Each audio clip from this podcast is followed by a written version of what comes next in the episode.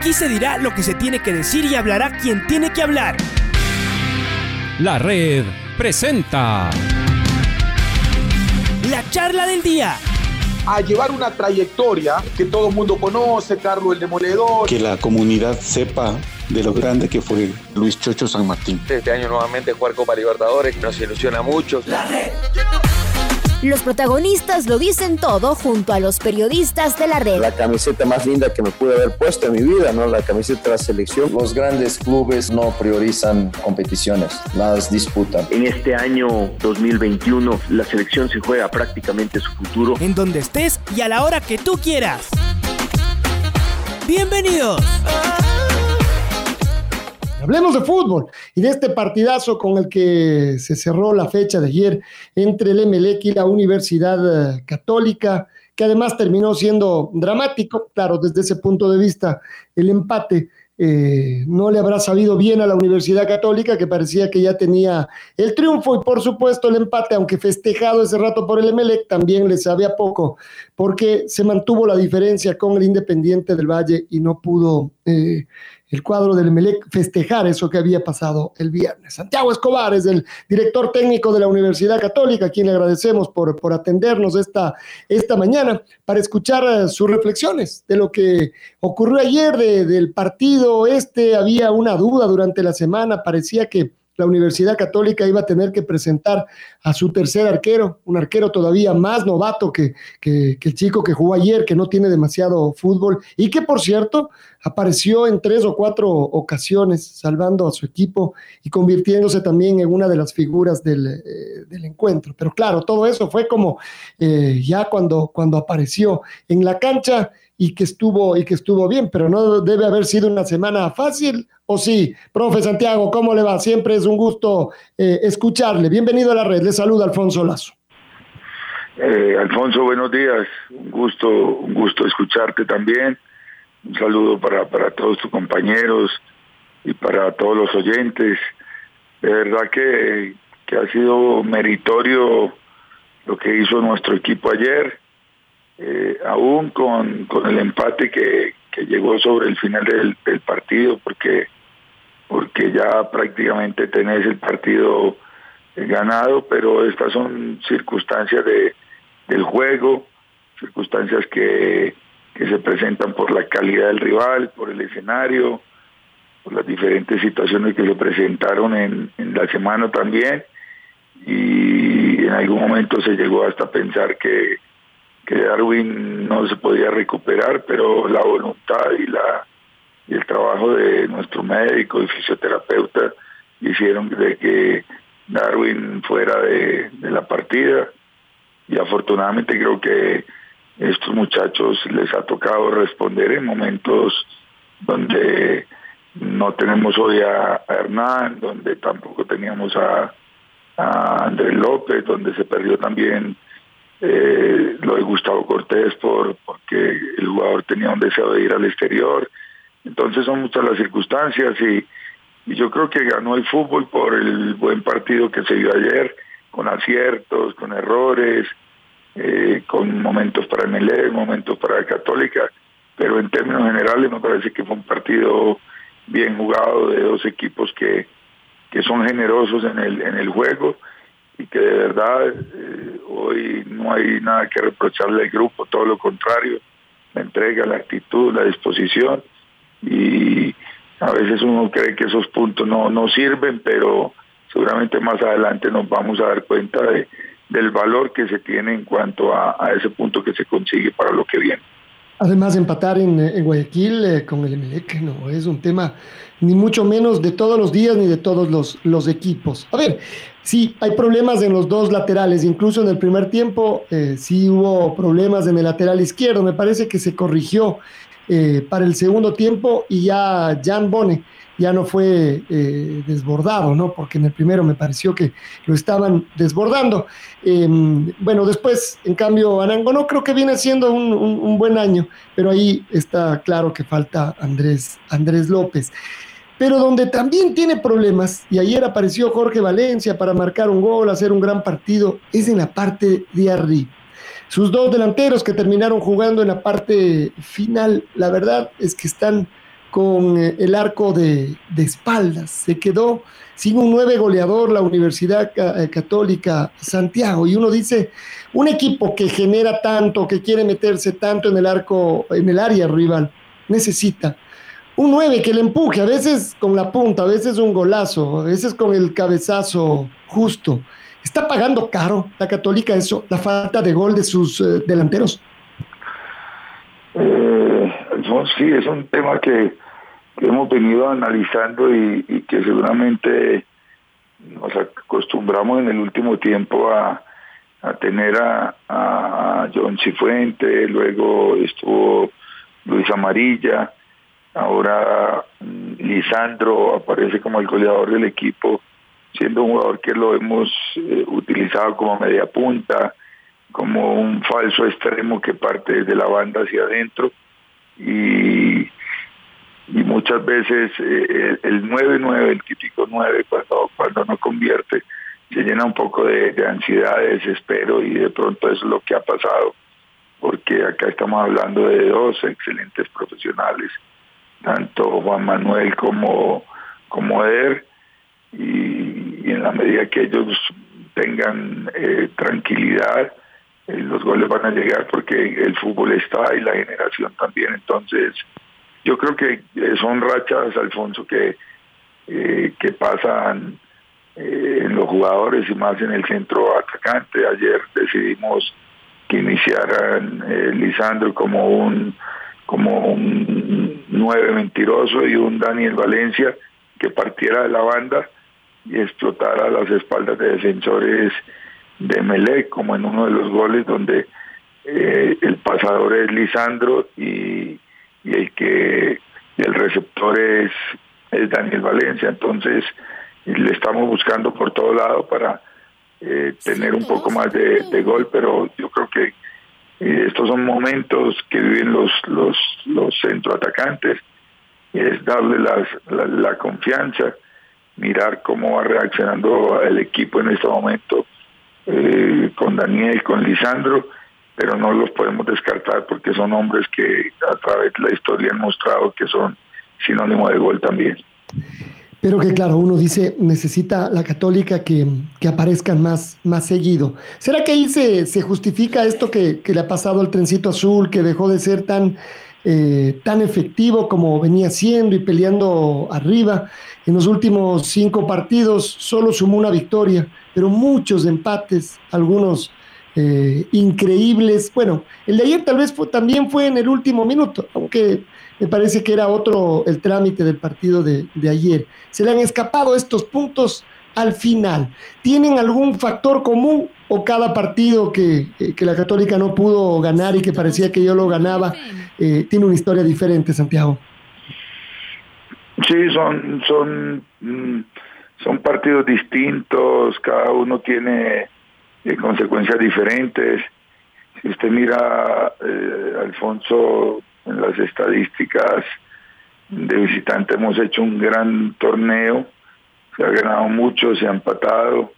De local creo que ha sido el déficit en esta temporada, pero así todo me parece que para las circunstancias, para la inversión, para lo que se ha hecho, me parece que, la campaña es buena, no es que Católica se ha quedado y, simplemente es que se ha quedado, no, porque hay unos rivales con un potencial eh, grandísimo, hay otros eh, en plazas difíciles y se ha podido sumar. Recuerden que nosotros eh, no sumamos ninguna contratación a mitad de año. A principio de año el presupuesto se redujo aún estando en la Copa Libertadores, eh, el presupuesto del equipo se redujo, lo dijo nuestro presidente. Después eh, eh, hemos perdido jugadores como Hernán Galíndez, el mismo Gustavo Cortés, el mismo Andrés López, el mismo José Carabalí. Entonces, mm, creo que hay que analizar cada situación y, y todo lo contrario, para mí es demasiado meritorio. Eh, de pronto el no estar más arriba se da por, por tantos empates, pero creo que de acuerdo a, la nómina, al esfuerzo y a lo que tenemos, eh, yo valoro mucho lo, de, lo del plantel.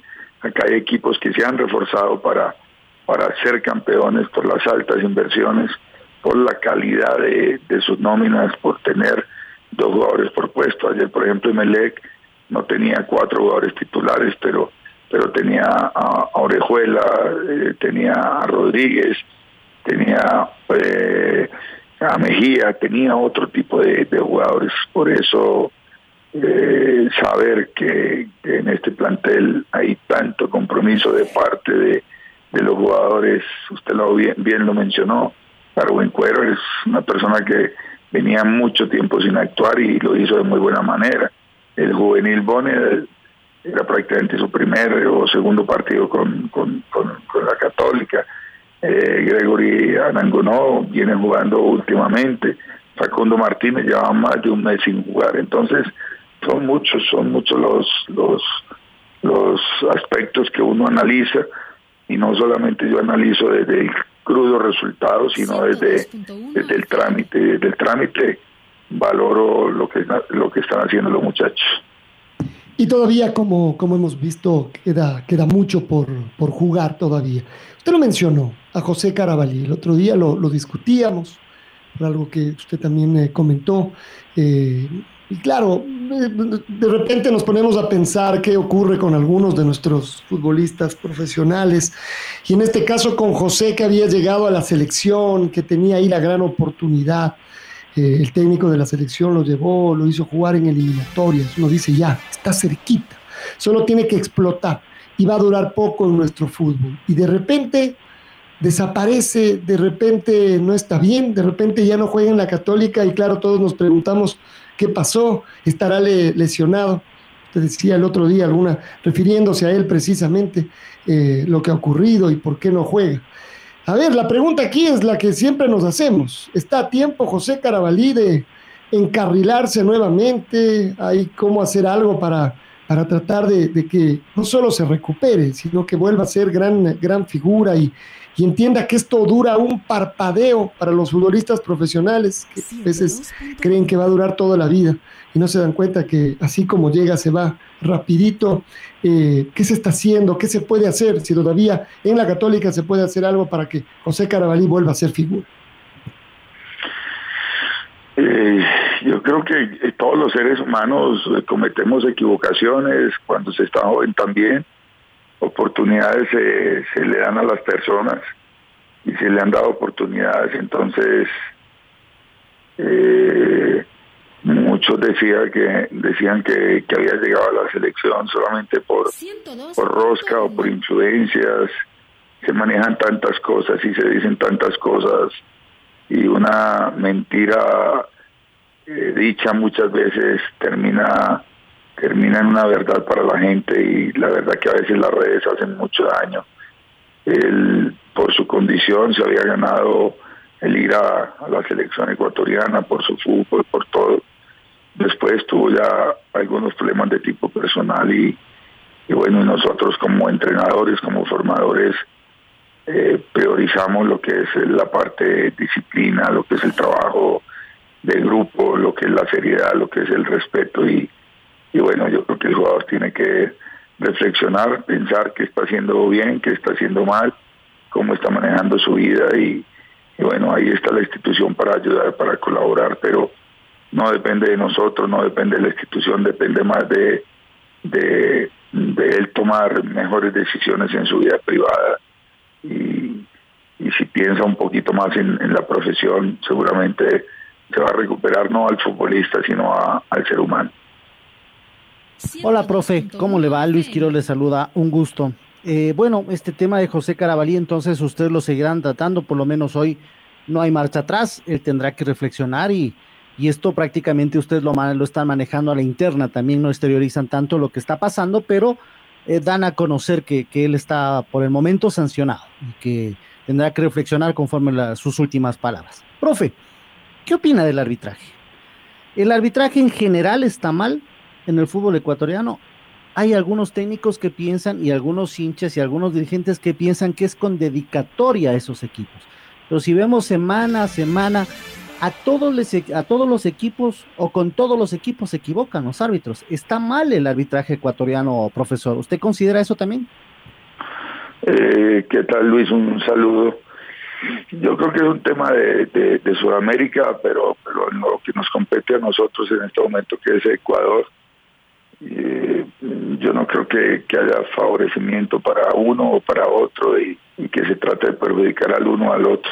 Me parece que este es un tema que ayer, por ejemplo, a nosotros nos quitan, pero también nos dan, que hay que decirlo concretamente y uno tiene que ser realista. El, gol de, de legítimo, esa pelota que, que peinan al primer palo y, creo que la mete Rojas en el segundo sector es gol legítimo ya sobre el final del partido, pero antes el gol donde Facundo le da la pelota a, a Walter Chalá, entiendo que tampoco es fuera de lugar y es legítimo, entonces yo creo que es un tema que pasa por, por esa capacitación, por ese tiempo que se le debe dedicar a la profesión, porque muchas veces cuando el árbitro tiene otras profesiones, no alcanza a tener el, tiempo suficiente y ahí es cuando se necesita profesionalizar a, los árbitros y me parece que pasa mucho por ese aspecto, por la capacitación, por la concentración, por la ubicación en la cancha, por la determinación, por porque a veces hay jugadas tan tan simples y tan elementales que uno dice, pero bueno, cómo se equivocan acá y bueno, y está pasando. Entonces, eh, parece que hay mucha presión para, para ellos y en la medida que entendamos que son humanos, que se pueden equivocar y que ellos hagan una culpa, seguramente se va a poder mejorar, de lo contrario va a ser muy difícil y, todo continuaría así, pero, pero creo en, las personas, creo en el ser humano, pitar no es fácil, a veces eh, jugadas que se ven en la televisión las tenemos que ver hasta cuatro, cinco, seis veces y seguimos con dudas sobre una acción, si es penal, si es fuera de lugar, si fue falta, si no fue falta, si es una mano antinatural, si es una mano natural. Entonces, es simplemente confiar en que con una buena capacitación estos muchachos eh, puedan revertir la difícil situación que, hoy en día atraviesa el, el, el arbitraje. ¿Cree que los jugadores no colaboran mucho dentro de la cancha, esa presión? ¿O los jugadores saben quién les va a pitar y también como decimos nosotros, a quién se le puede encargar y a quién no. E igualmente los entrenadores. No hablo de su caso porque usted es más bien una persona tranquila, eh, que no es tan flemático como, como otros colegas suyos también, profesor.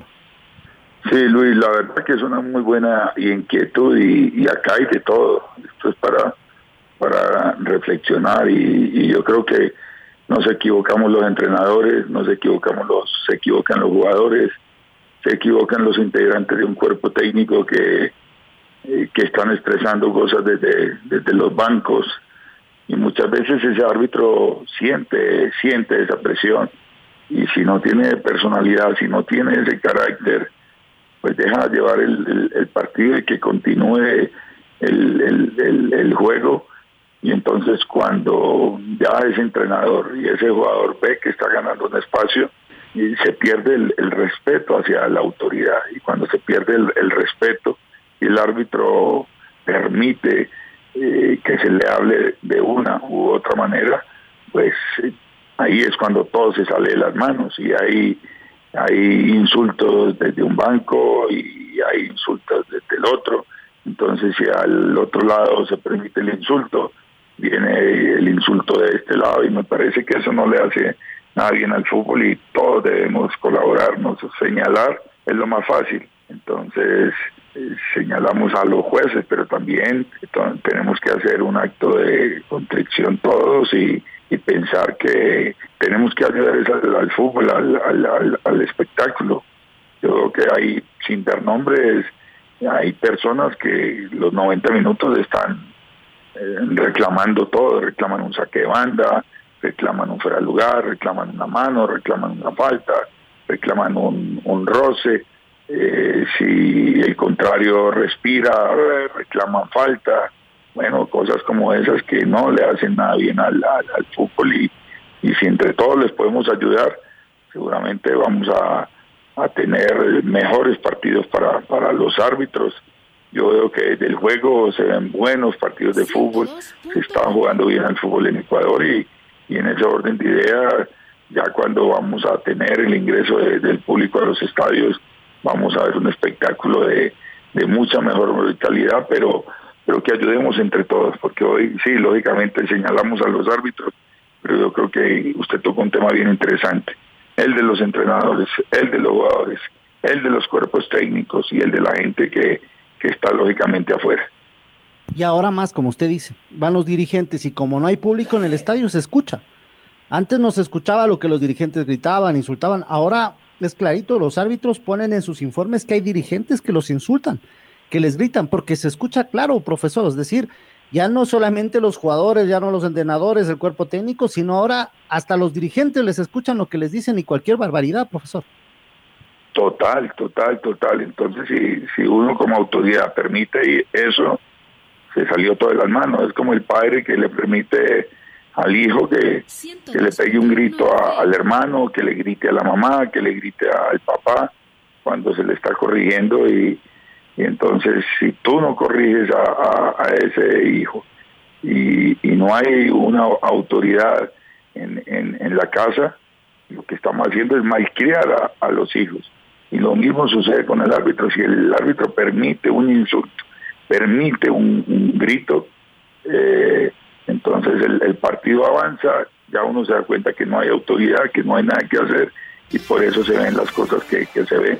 Pero si hay mano dura y si hay una reacción ante ese tipo de situaciones, tenga la seguridad que no se van a presentar tantas discusiones y tanta gritería que se dan en los partidos en, el fútbol ecuatoriano. Vuelvo a su equipo, profe.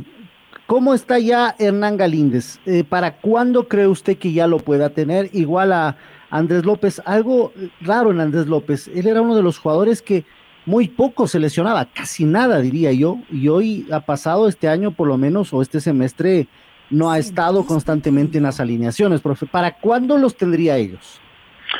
lo, lo de Andrés, yo creo que fueron tres años, tres años consecutivos jugando tres años entrenándose, tres años jugando, tres años jugando los 90 minutos completos, un jugador que ataca, un jugador que, que defiende, eh, que es generoso con, con, su fútbol y entonces está dentro de la normalidad porque es un atleta, un atleta de alta competencia y que en cualquier momento se podía lesionar y le tocó, le tocó eh, un problema muscular. Eh, esta semana ya está autorizado para eh, estar trabajando con, con, todo el grupo porque él viene trabajando mm, de una manera diferenciada con los fisioterapeutas, con el, departamento físico. Ya se dio la primera alta que fue la médica, después viene el alta físico y se lo entregan al departamento técnico, al cuerpo técnico y, y mañana estará con nosotros, tendrá el, día martes, el día miércoles, el día jueves para moverse y, determinaremos junto con los médicos si se autorizan de, que Andrés esté por lo menos en, la nómina o, o, si puede ser inicialista, que lo veo difícil, pero, pero no me quiero adelantar, es esperar a ver qué determinan los médicos porque lleva mucho tiempo sin, sin jugar. Y en el caso de Hernán, igual, él está en un proceso de cicatrización de la lesión. Eh, los médicos o el médico Francisco Naranja me había dicho, me ha dicho que eh, debemos esperar esta semana y ahí seguramente le hacen unas evaluaciones y determinaremos si, si ya cicatrizó de su molestia muscular o hay que esperar una semana más. Entonces, a hoy es esperar, esperar esta semana, porque porque son lesiones muy, muy traicioneras y nosotros siempre seguimos los requerimientos de, la parte médica. La verdad es que y los temas musculares se pueden hacer eh, verdaderamente eternos. Lo último sería preguntar, Santiago, em, para pelear la clasificación a la Libertadores, o lo de la sudamericana mm, por ahora parecería que es con lo que casi casi tendría que conformarse la católica. ¿Tiene chance de pelear una clasificación a Libertadores? ¿La etapa todavía está en pelea o ya no? La etapa está en pelea, mucho más difícil, mucho más complicada. Eh, si ayer ganábamos, seguíamos ahí con ese grupo de los que iban a sumar 15 eh, puntos, y quedaríamos a, a cinco de, Independiente. Ahora estamos a siete de Independiente. yo creo que la etapa está ahí y las matemáticas nos dicen que todavía se puede pelear, que no vamos a, resignar todavía esa posibilidad hasta que tengamos posibilidades matemáticas. Eh, y la otra posibilidad es el, la segunda, que es luchar por, por la cuarta posición en el acumulado. Y esa es, eh, es también difícil, pero más factible porque la diferencia con respecto a Liga es de dos puntos. Estamos peleando con Liga, estamos a dos puntos de Liga. y, le llevamos tres puntos a, 9 de octubre. Entonces, me parece que, que, estamos en carrera de, de aspirar a, a, volver nuevamente a, a, la Copa Libertadores con un gran equipo como Liga, que a pesar de, de perder tantos jugadores, eh, tiene unos juveniles con muy buen futuro y, una nómina muy competitiva. Y el último objetivo sería el de la Sudamericana, eh, donde tenemos una ventaja sobre, sobre los rivales que vienen, pero que no nos podemos confiar, porque este es un torneo donde los equipos ganan dos, tres partidos o pierden dos o tres y te meten a un torneo, te sacan. Entonces, me parece que se está cumpliendo con, con lo que se presupuestó a, a principio de año y con el orden de, inversión que se hizo, Católica está luchando por, por esos objetivos que se plantearon. Y todavía quedan partidos por, por jugar, que sigan saliendo los partidos emocionantes. Si hay algo que no hay como recatar, eh, eh, reclamarle a la Universidad Católica, es que va para adelante, es que quiere siempre, y claro, ahí es que uno puede ganar o perder, pero lo intenta. Hemos visto otros equipos que solo aguantan y aguantan y aguantan, y aunque cada tanto consiguen un buen resultado, en general suman muy poquito. Santiago, gracias por acompañarnos esta, esta mañana. No, es con mucho gusto, eh, Alfonso, Luis y a todos sus compañeros. Eh, siempre darles las gracias a ustedes, a toda la gente del fútbol, que sigan apoyando este fútbol ecuatoriano y que Dios quiera sea con, con asistencia de aficionados a los estadios en, en los próximos días. Un abrazo para ustedes y esperemos que el final del torneo sea apasionante para todos. Muy amable. Muy amable también al profe Santiago Escobar, el Sachi. La red presentó la charla del día. Un espacio donde las anécdotas de actualidad deportiva se revelan junto a grandes personajes del deporte. Quédate conectado con nosotros en las redes de la red. Síguenos como arroba la red Ecuador y no te pierdas los detalles del deporte minuto a minuto. Escúchanos en vivo en TuneIn y en los 102.1 FM en Quito. ¡Te esperamos! La red.